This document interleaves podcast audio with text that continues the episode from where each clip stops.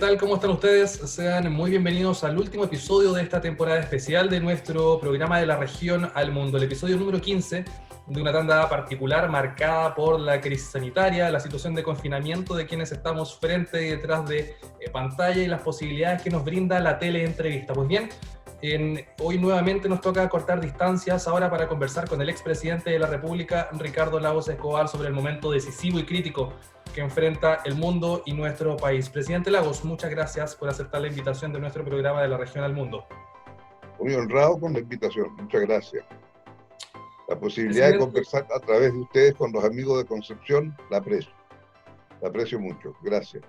Efectivamente, presidente, partamos proyectando, quizás tirando una línea futura, el escenario post pandemia, eh, porque si bien nunca fue un momento para recibir un desafío de este volumen, como lo que eh, involucra al COVID-19, podemos convenir que llega en circunstancias complejas, con una escena multilateral eh, que se ha visto sumamente debilitada, aterriza también en medio de una arremetida populista que acelera debates dicotómicos como Estado-mercado, globalización, proteccionismo, incluso democracia y autoritarismo en algunos casos situados en ese contexto y proyectando el momento que viene, ¿cuáles son ustedes que son los retos que le deja la pandemia al mundo? Yo creo que el principal reto que hemos tenido en esta gran crisis es que por primera vez no estábamos preparados y no teníamos un lugar para discutir la crisis. Fíjese usted la primera crisis del siglo XX, ¿eh? el atentado a las Torres Gemelas de Nueva York y Washington. Bueno, nadie dudó dónde la discutimos. Vamos al Consejo de Seguridad. Ahí se ve la guerra y la paz. La segunda gran crisis, la crisis financiera, Wall Street se viene al suelo, Lehman Brothers quiebra en septiembre del 88, perdón, del, del 2008. Bueno, nadie discutió ahí que eso se iba a hacer dónde. Ah, el grupo de los siete, no, es que es muy chico. Y fue el propio presidente Bush que dijo, discutámoslo en el grupo de los 20, y citó a Washington a las 20 principales economías del mundo. Entonces, nadie discutió. Ahí vamos a conversar este tema. Y ahora uno dice, mire esta pandemia, la magnitud que tiene, y no somos capaces de encontrar dónde lo discutimos. Y por primera vez no hay un lugar donde discutir esta pandemia. Bueno, ¿y el multilateralismo dónde está? la visión de los distintos países. Lo lógico habría sido la Organización Mundial de la Salud, que tiene un grupo encargado de pandemias. Bueno, pero dado lo que existe en política exterior, lo que está haciendo el señor Trump, uno podría decir, esta es la primera crisis donde no existe Estados Unidos. No toma un liderazgo, no nada, no conduce. Y al final optó por mandarse a cambiar de la Organización Mundial de la Salud. Entonces, el primer tema de esta crisis que nos tiene que hacer meditar es qué ocurrió, por qué pasa eso y qué enseñanzas para adelante. Entonces, lo lógico es que después de esta crisis, sabemos que el virus va a existir y subsistir y va a mutar seguramente y por lo tanto tiene que haber una cooperación internacional para abordar este como un tema global y no que cada uno quiere, perdón la expresión, llevarse la pelota para su casa. Porque usted ha visto este debate que hay ahora de quién es el primero en encontrar la vacuna o el fármaco que resuelve el problema, en lugar de haber un conjunto de voluntades. Porque ¿qué es lo que nos enseña esta pandemia? Que la palabra se llama solidaridad la palabra que la explica tiene que ser cómo entre todos abordamos un desafío inédito en el mundo. No lo conocíamos de antes. Ninguno de nosotros pensó que un virus de esta naturaleza, de los 7 mil millones de seres humanos en el planeta, en algún momento 3 o 4 mil millones íbamos a estar encerrados en nuestras casas. E, ese, ese, ese desafío no lo teníamos. Entonces creo que el primer tema acá es, ¿dónde volveremos a seguir discutiendo el tema? Porque va a aparecer una vacuna, vamos a darlo por resuelto, pero el virus va a seguir mutando. Y por lo tanto, eh, nuestra obligación sería tener, así como hay una COP, una, una conferencia anual para discutir cuánto avanzamos en cambio climático, debiera haber una COP para discutir cuánto avanzamos entre todos los países. Y ojo, esa, esa posibilidad de hacerlo está al alcance de la mano, se puede hacer. ¿Haber capacidad para hacerlo? No lo sé. Mm. Ahora, cuando vemos esta crisis que llega en el caso nuestro de Chile, de, inmediatamente de la otra crisis, que esa sí es, invención de Chile, ¿verdad? La crisis del 18O, del 18 de octubre. O sea, son dos crisis simultáneas. La pandemia que se pone sobre la otra. Y tenemos que dar cuenta de un esfuerzo para ambas cosas. Y eso nos obliga a ser más solidarios entre nosotros los chilenos. Y aquí entonces me parece tan importante, solidaridad quiere decir, frente a estos temas globales, la necesidad que haya una expresión de la totalidad de Chile, no solo de Santiago. Y aquí entonces uno dice, ¿cómo escucho el sentir regional? ¿Cómo me, me, pongo de acuerdo? Porque la forma de mirar Chile es distinta desde la región que desde la capital. Y es distinta en, un, en, una, en una localidad, en un espacio geográfico que tiene la tradición del bio bio, que tiene una tradición, comentábamos antes de la entrevista, ¿verdad? Que tiene una tradición desde antes, ¿no? De la, guerra cuando somos independientes y qué sé yo, y, todo lo demás. ¿Y dónde va a estar la capital? Porque durante mucho tiempo, durante dominio español, bueno, la capital en la práctica era Concepción. Ahí estaba la frontera frente al río y al frente estaban los otros, ¿verdad? Entonces creo que hay muchas razones y aquí yo creo que eh, lo que ha tenido esta capacidad y han tenido ustedes en este programa, bueno, que doña Paulina Astroza, pocos países pueden decir tenemos una persona que ha tenido dos cátedras Monet simultáneamente y que es reconocida autoridad en todo el tema de lo que está pasando en la Unión Europea. Y caramba, que hay que aprender de lo que hacen los europeos, ¿no? Miren lo que pasó ayer, ¿no? Una reunión de cuatro días eh, de duración, pero al final hubo acuerdo. Y acordaron entonces 750 mil millones de euros para poder reactivar la economía de Europa y la discusión se centró en cómo se va a dividir, ¿verdad? Pero después de cuatro días llegaron a un acuerdo. Notable lo que hicieron ayer los europeos, ejemplo para el resto de nuestras regiones. Presidente, sigamos eh, conversando acerca de la escena global antes de acercarnos más a, las regiones y a la región del Biobío, porque eh, el COVID-19 también acelera una carrera que se empezó a correr hace bastante tiempo entre China y Estados Unidos en lo que uno puede leer como la disputa eh, por la hegemonía internacional en términos de producción económica, la prevalencia de China, eh, suponemos, será incontrarrestable en poco tiempo, mientras eh, Donald Trump minimiza o, aparta a Estados Unidos de los espacios de toma de decisiones. Entonces, le quisiera hacer dos preguntas a propósito de esto. Primero, ¿cómo ve la coyuntura Estados Unidos-China? A ver si a lo mejor usted siente que ingresamos a una suerte de actualización de la, de la Guerra Fría. Y en segundo lugar, ¿qué papel puede jugar América Latina, incluso también nuestro país? Porque no tenemos instancias de coordinación a nivel regional y países como México y Brasil, históricos líderes de nuestra zona, al parecer también han renunciado a esa vocación. Entonces, ¿cómo observa esta crisis global y también cómo nosotros somos partícipes de ella? A ver, usted tiene toda la razón en su diagnóstico, no hay duda alguna que es ese.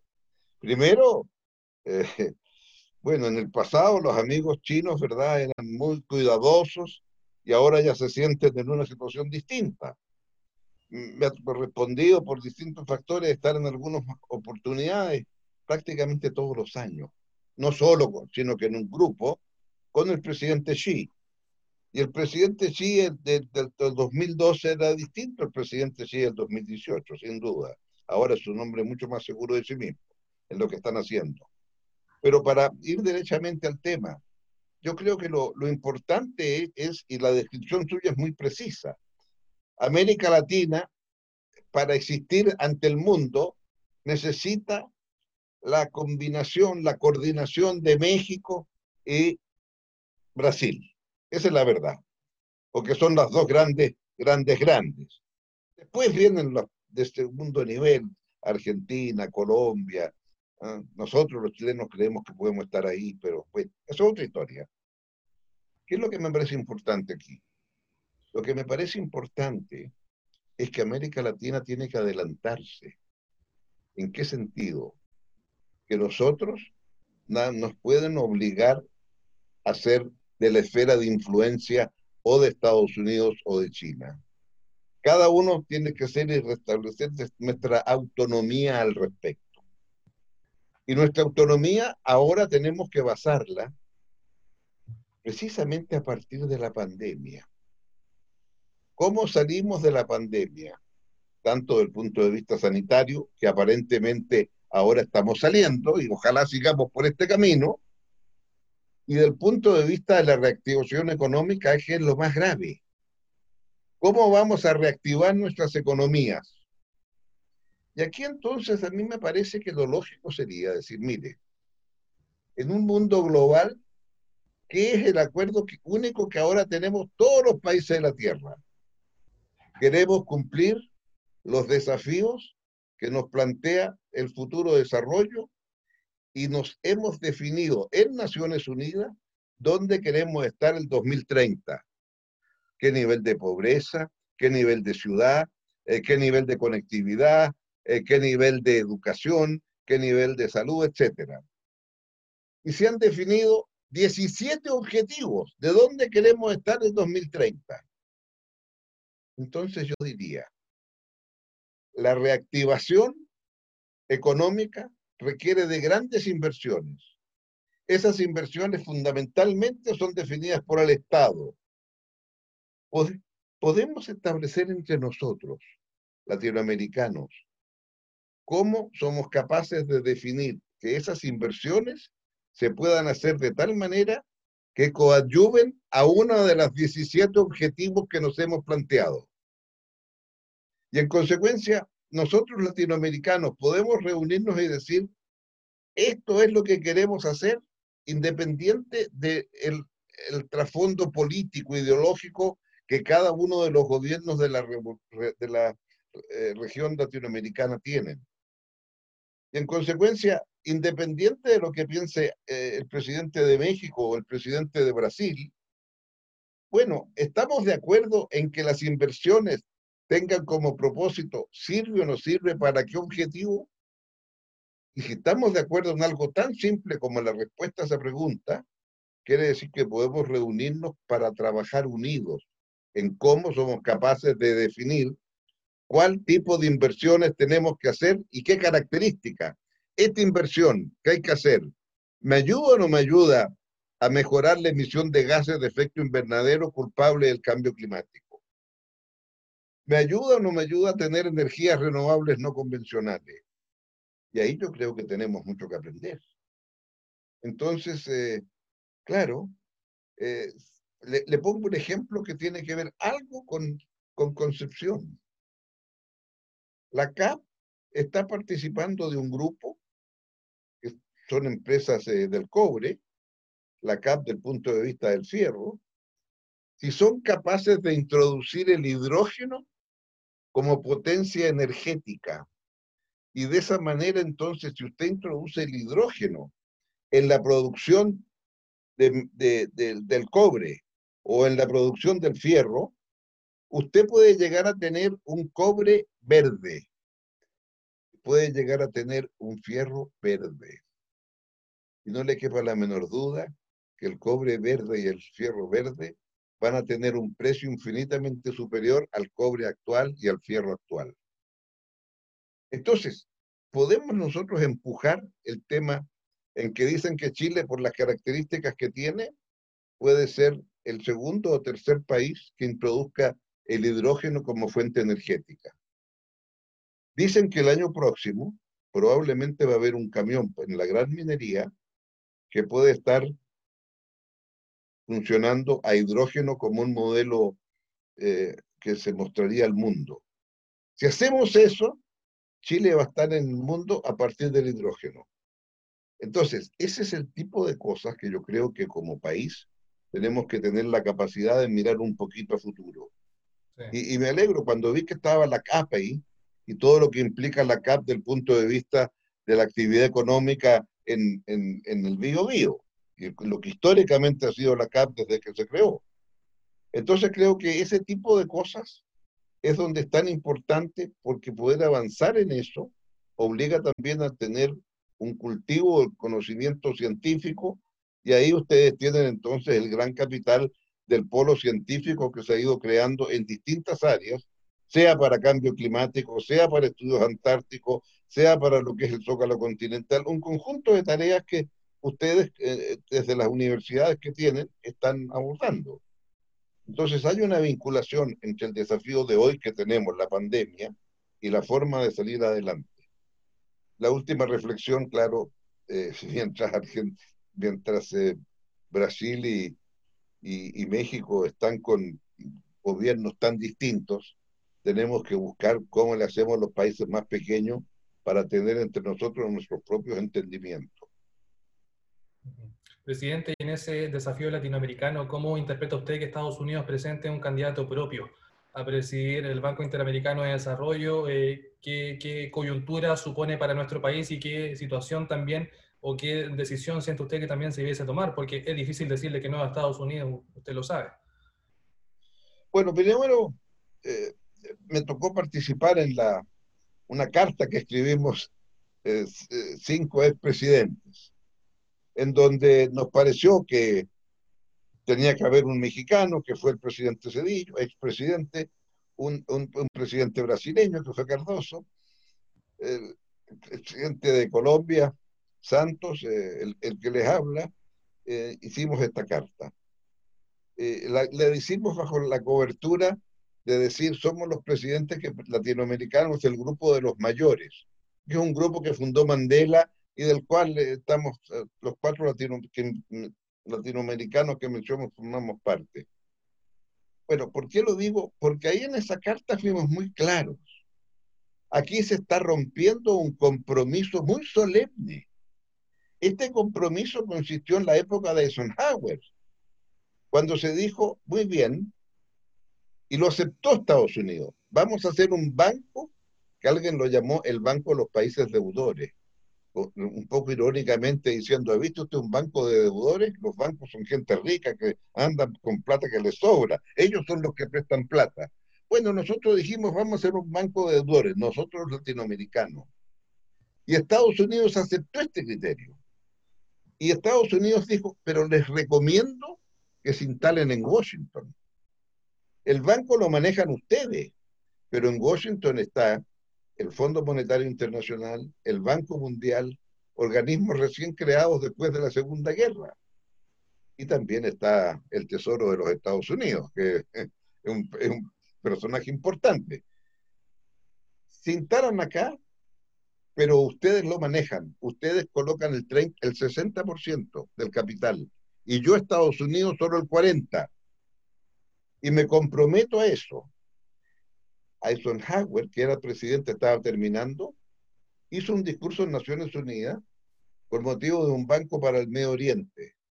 Y ahí dijo, y esta semana en Washington firmamos el acuerdo por el cual se crea el Banco Interamericano en donde el compromiso es que el presidente será siempre un latinoamericano.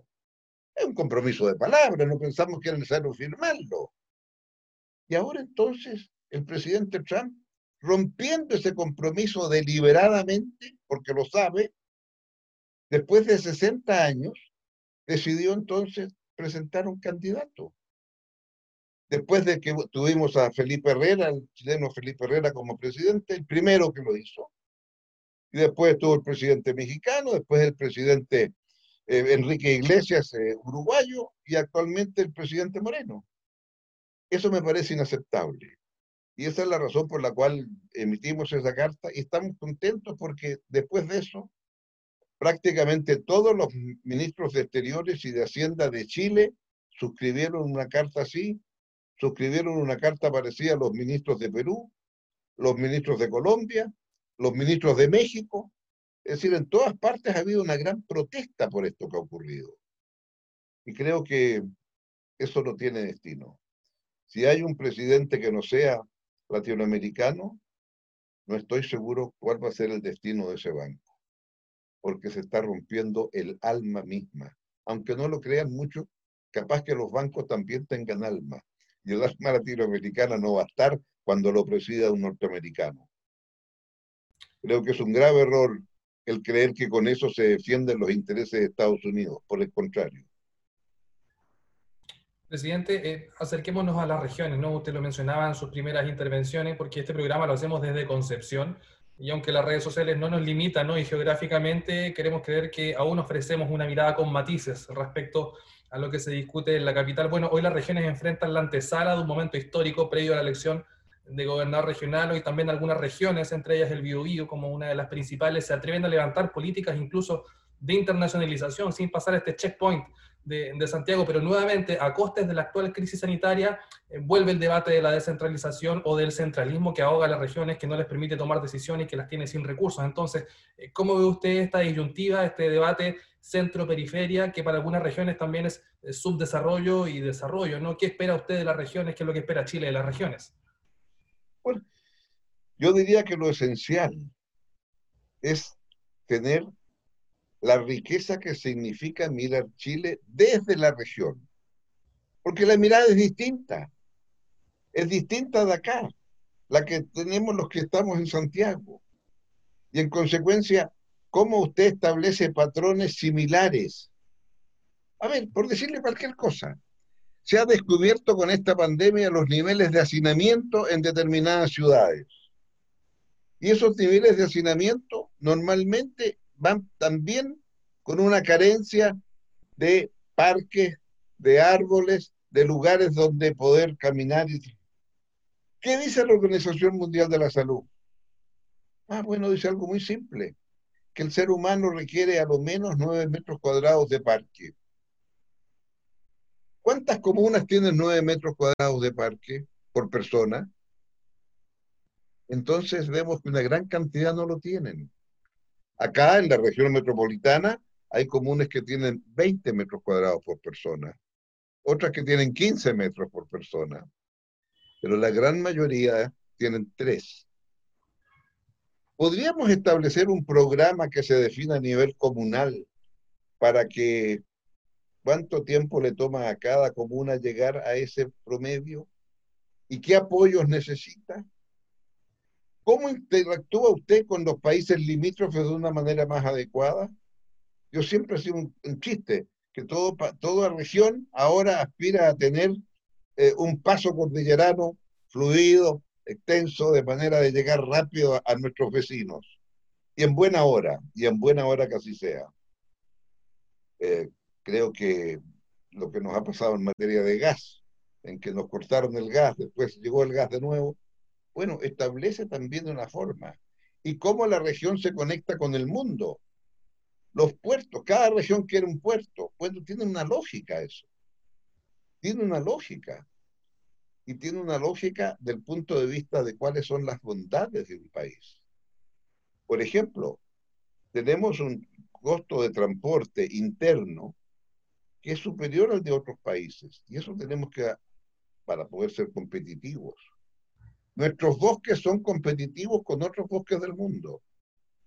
Sin embargo, el trasladar ciertas toneladas de madera en Chile por kilómetro es bastante más caro que en Canadá.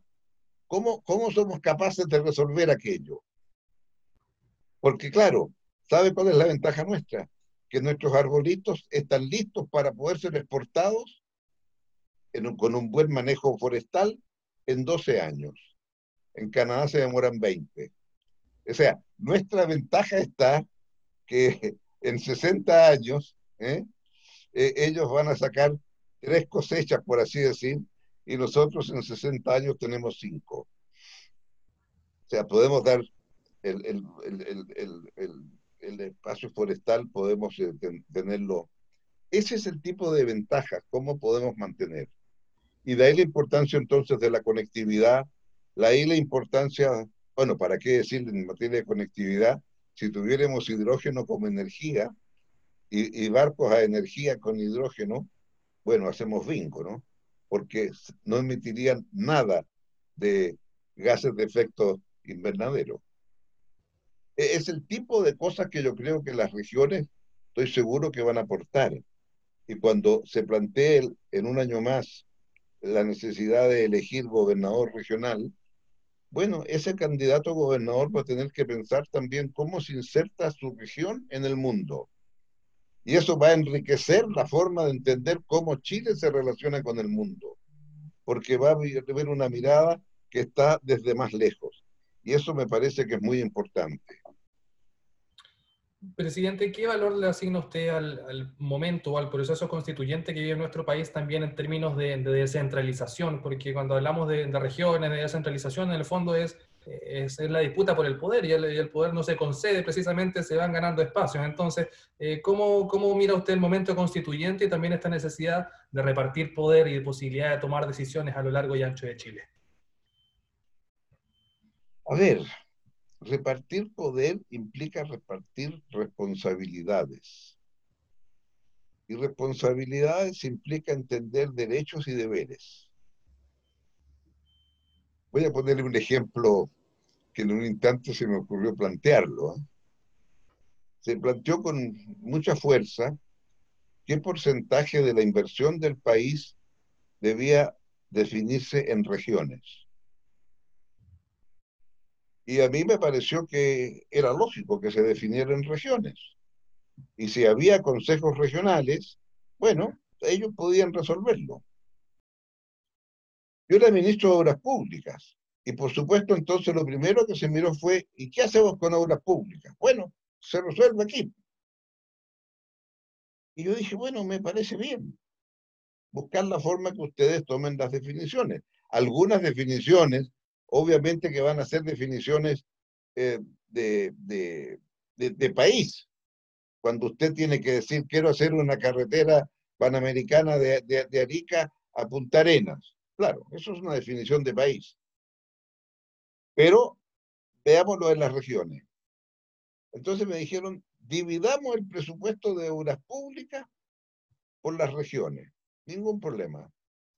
Pero ojo, ¿eh? Del presupuesto de obras públicas, más o menos aproximadamente, un 70, entre 60 y 70% en materia de vialidad va a reponer lo que existe. Y solo un 30 o 40 va a obras nuevas. Yo no tengo ningún problema siempre y cuando de lo que se entregue, más de la mitad tiene que ser para reponer lo que ya hay y no para obras nuevas. Porque si yo le digo, usted dispone de tanto, lo primero que va a pensar es qué cosa vamos a pavimentar, qué vamos a hacer. Hay tal camino que hay que hacerlo, en 20 años no se ha pavimentado nada. A eso me refiero cómo usted transfiere también la responsabilidad, porque ambas cosas son fundamentales. Si todos creen que los 100 millones de pesos se pueden todos en, en hacer caminos nuevos o pavimentar, se nos olvida, fíjese usted, que todavía no tenemos una cantidad de caminos pavimentados que llegue a 26 mil kilómetros. ¿Y por qué digo 26 mil kilómetros? Porque 26 mil kilómetros llegó a tener la red ferroviaria de Chile. El momento máximo de, los ferrocarriles tuvimos 26 mil kilómetros de ferrocarriles a, a, lo largo y a lo ancho. Muchos ferrocarriles a lo ancho, ¿verdad? Estaba el concepto del ramal. Y eso habla de un Chile del pasado, fíjese usted, 26 mil kilómetros de riel. Y ahora no somos capaces de mantener el tren de norte a sur. Entonces, son otro tipo de desafíos, pero creo que se adquiere una gran eh, eh, experiencia cuando usted tiene que tomar esas propias responsabilidades eh, y, bueno, se ha trasladado una buena cantidad de recursos para definir a nivel regional y en buena hora. Pero creo que en la discusión constitucional que venga, el tema de las regiones va a ser muy importante. Ahora, voy a decir algo que es poco popular. Lo único que no hemos cambiado de las muchas cosas que se han cambiado de la época de la dictadura es que la dictadura inventó 13 regiones. Pero esas regiones que se hicieron en ese momento fue el año 77-78, cuando se pensó que podíamos tener un conflicto bélico con nuestros vecinos. Y entonces el tamaño de esas regiones se hizo básicamente pensando en cómo las hacemos de tal manera que pueda resistir una invasión de los vecinos.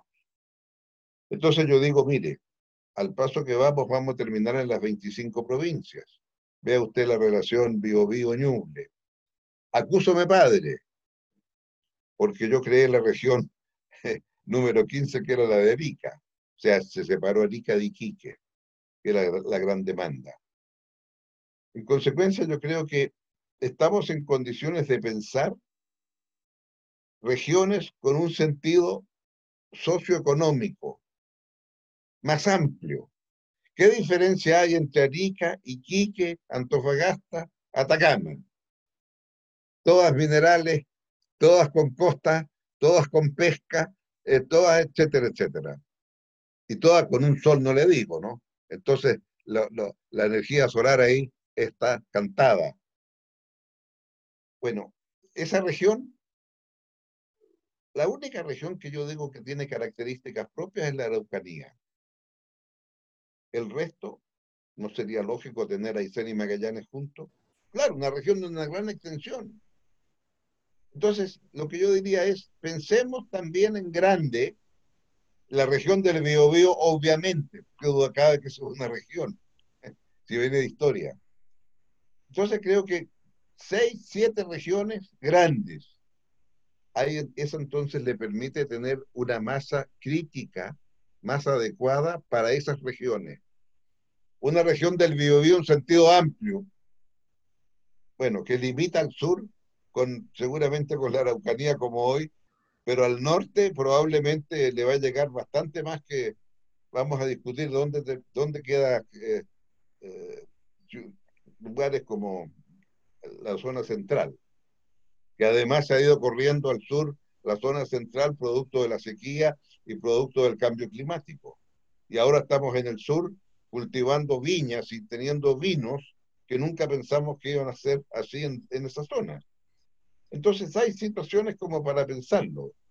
Y creo entonces que si usted crea un número menor de regiones, puede tener una transferencia mayor de atribuciones, porque tiene eh, una masa crítica mayor. Sí. Presidente, y para ir cerrando también nuestra conversación, usted lo planteaba al inicio, ¿no? La crisis sanitaria llega en un contexto de una crisis social y hoy ya estamos empezando a observar las consecuencias de una galopante crisis económica, ¿no? El, el cóctel es bastante complejo y eso redunda en una política que se encuentra a la deriva en nuestro país. Eh, ¿Siente usted que esta, esta institucionalidad política tan cuestionada y tan ajena de legitimación social está en condiciones, tiene musculatura y posibilidad para también ser conducente de los cambios y de los procesos transformadores que tiene que vivir nuestro país? ¿Cómo lo observa usted? Bueno, a mí me parece que aquí lo que hay una crisis es una crisis entre las instituciones del Estado y la ciudadanía más que crisis de este gobierno, el anterior gobierno o el que viene, eh, es una crisis en qué sentido? ejecutivo, legislativo y judicial, que son los tres poderes del Estado, ante la incapacidad de conectarse con la ciudadanía, han ido tomando atribuciones que antes no estaban consideradas. Una suerte se habla ahora de un parlamentarismo versus presidencialismo Sí, yo estoy consciente, el presidente tiene eh, muchos poderes, a lo mejor demasiados. Y es propio de un sistema presidencial. Distinto a un sistema parlamentario. Fíjese usted en un sistema parlamentario. Después de la elección, después que usted, que usted sabe cuántos diputados el partido A, B, C y D, después usted dice, ahora voy a formar gobierno.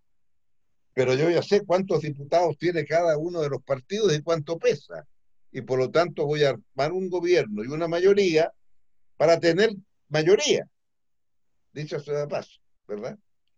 En cambio, cuando es presidencial, primero usted elige al presidente y después espera que el presidente sea lo suficientemente como para que la coalición que lo eligió esté representada en su gabinete. Bueno, ¿qué ha pasado en Chile? Bueno, que primero, los tres primeros presidentes elegidos no tuvimos mayoría parlamentaria. Ni Elwin, ni, Frey, ni el que habla. Porque estaban los senadores designados y en los senadores designados no daban la mayoría para ganar en el Senado. Entonces ganábamos generalmente en la Cámara de Diputados, pero en el Senado con los designados perdíamos. Y ahí entonces comenzó parte de los problemas, porque siendo mayoría en el plebiscito, 500 días después del plebiscito, y después de 500 días después del plebiscito, el, diario oficial salió de este porte por todas las leyes constitucionales que salieron el 10 de marzo. Entonces, e, esto ha ido generando un distanciamiento. Y por eso creo que ahora lo lógico sería ver un momento muy sincero en la próxima constituyente, cómo deberá ser el equilibrio de poderes. ¿Podría haber un sistema semipresidencial en que hay también un primer ministro? ¿Podría usted decir, mire, sí, sea como en Francia, el ámbito, ¿por qué se digo semipresidencial? Porque allá el ámbito de las relaciones exteriores y la defensa es patrimonio exclusivo del presidente. Pero el gobierno, en el sentido del día a día, es el primer ministro. Y por lo tanto usted puede tener una cohabitación. No sé si para eso hay que ser francés nomás. Porque eh, hubo un presidente, Mitterrand, que fue el primero que tuvo que cohabitar con un primer ministro de derechas. ¿eh? Pero bueno, lo pudieron hacer. No digo que no se haga eso. Creo que son eh, temas que pueden, porque si no, ¿qué hacen usted cuando recibe reclamos porque las AFP no le están cumpliendo y no le permiten retirar su, su, su ahorro que tiene depositado y tiene una enfermedad grave? Bueno, han entrado los, los jueces a resolver. O sea, lo que la clase política ha sido incapaz de resolver, a veces lo han hecho los jueces. Dígame lo que pasa con las ISAPRE. Gente que tiene una enfermedad grave, catastrófica, no tiene cómo pagar, la ISAPRE no se lo cubre, etcétera, etcétera. Entonces, entre el Poder Judicial, y con razón algunos dicen, la, dificultad para los, temas eh, que tienen que ver con, por ejemplo, todo lo que tiene que ver con el ámbito de los permisos medioambientales. Cuando no hay el permiso medioambiental o habiéndolo, yo voy y recurro ante el tribunal para que lo niegue o lo apure, que corresponde a una autoridad administrativa. Entonces creo que si lo miramos en un sentido amplio, uno podría decir, bueno, ¿cómo usamos la Asamblea Constituyente para incorporar estas experiencias que hemos tenido en estos 35 años, 30 años desde el plebiscito. Y claro, el plebiscito fue un elemento muy determinante en la historia de este país, pero también dejó enseñanzas de aquellas cosas que se pudieron hacer y aquellas cosas que quedaron pendientes. Entonces creo que si lo vemos como una crisis del Estado, el contrato de que habla Rousseau, el contrato social entre ciudadanía e instituciones, ¿Cómo lo hace usted conjugarse adecuadamente? Y cuando ese contrato se rompe, bueno, viene una revolución. Y eso es lo que uno tiene que evitar, ¿verdad?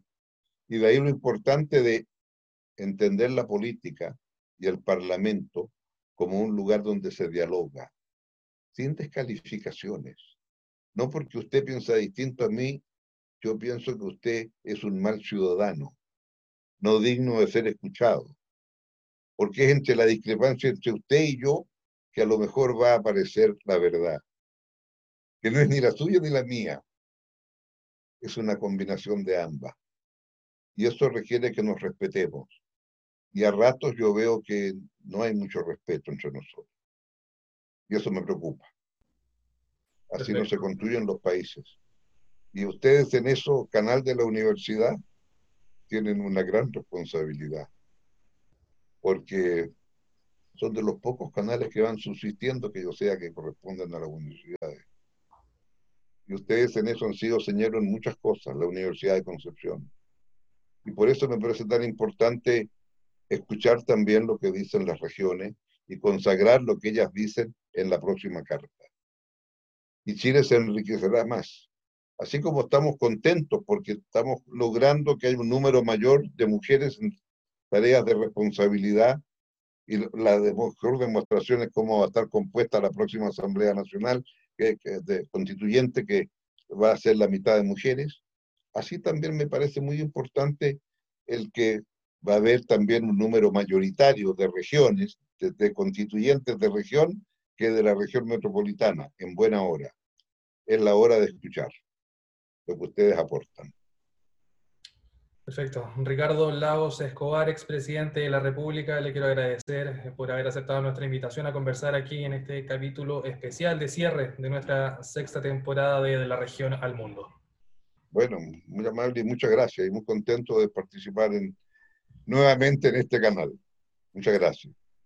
Ustedes también muchas eh, gracias por habernos acompañado durante esta temporada de entrevistas de conversación a distancia en una fórmula distinta, pero nos hemos ido acomodando y esperamos también poder entregar nuevas sorpresas en lo próximo. Recuerde todos los capítulos de esta temporada especial de nuestro programa en tdu.cl y sus redes sociales. Que estén muy bien. Hasta pronto.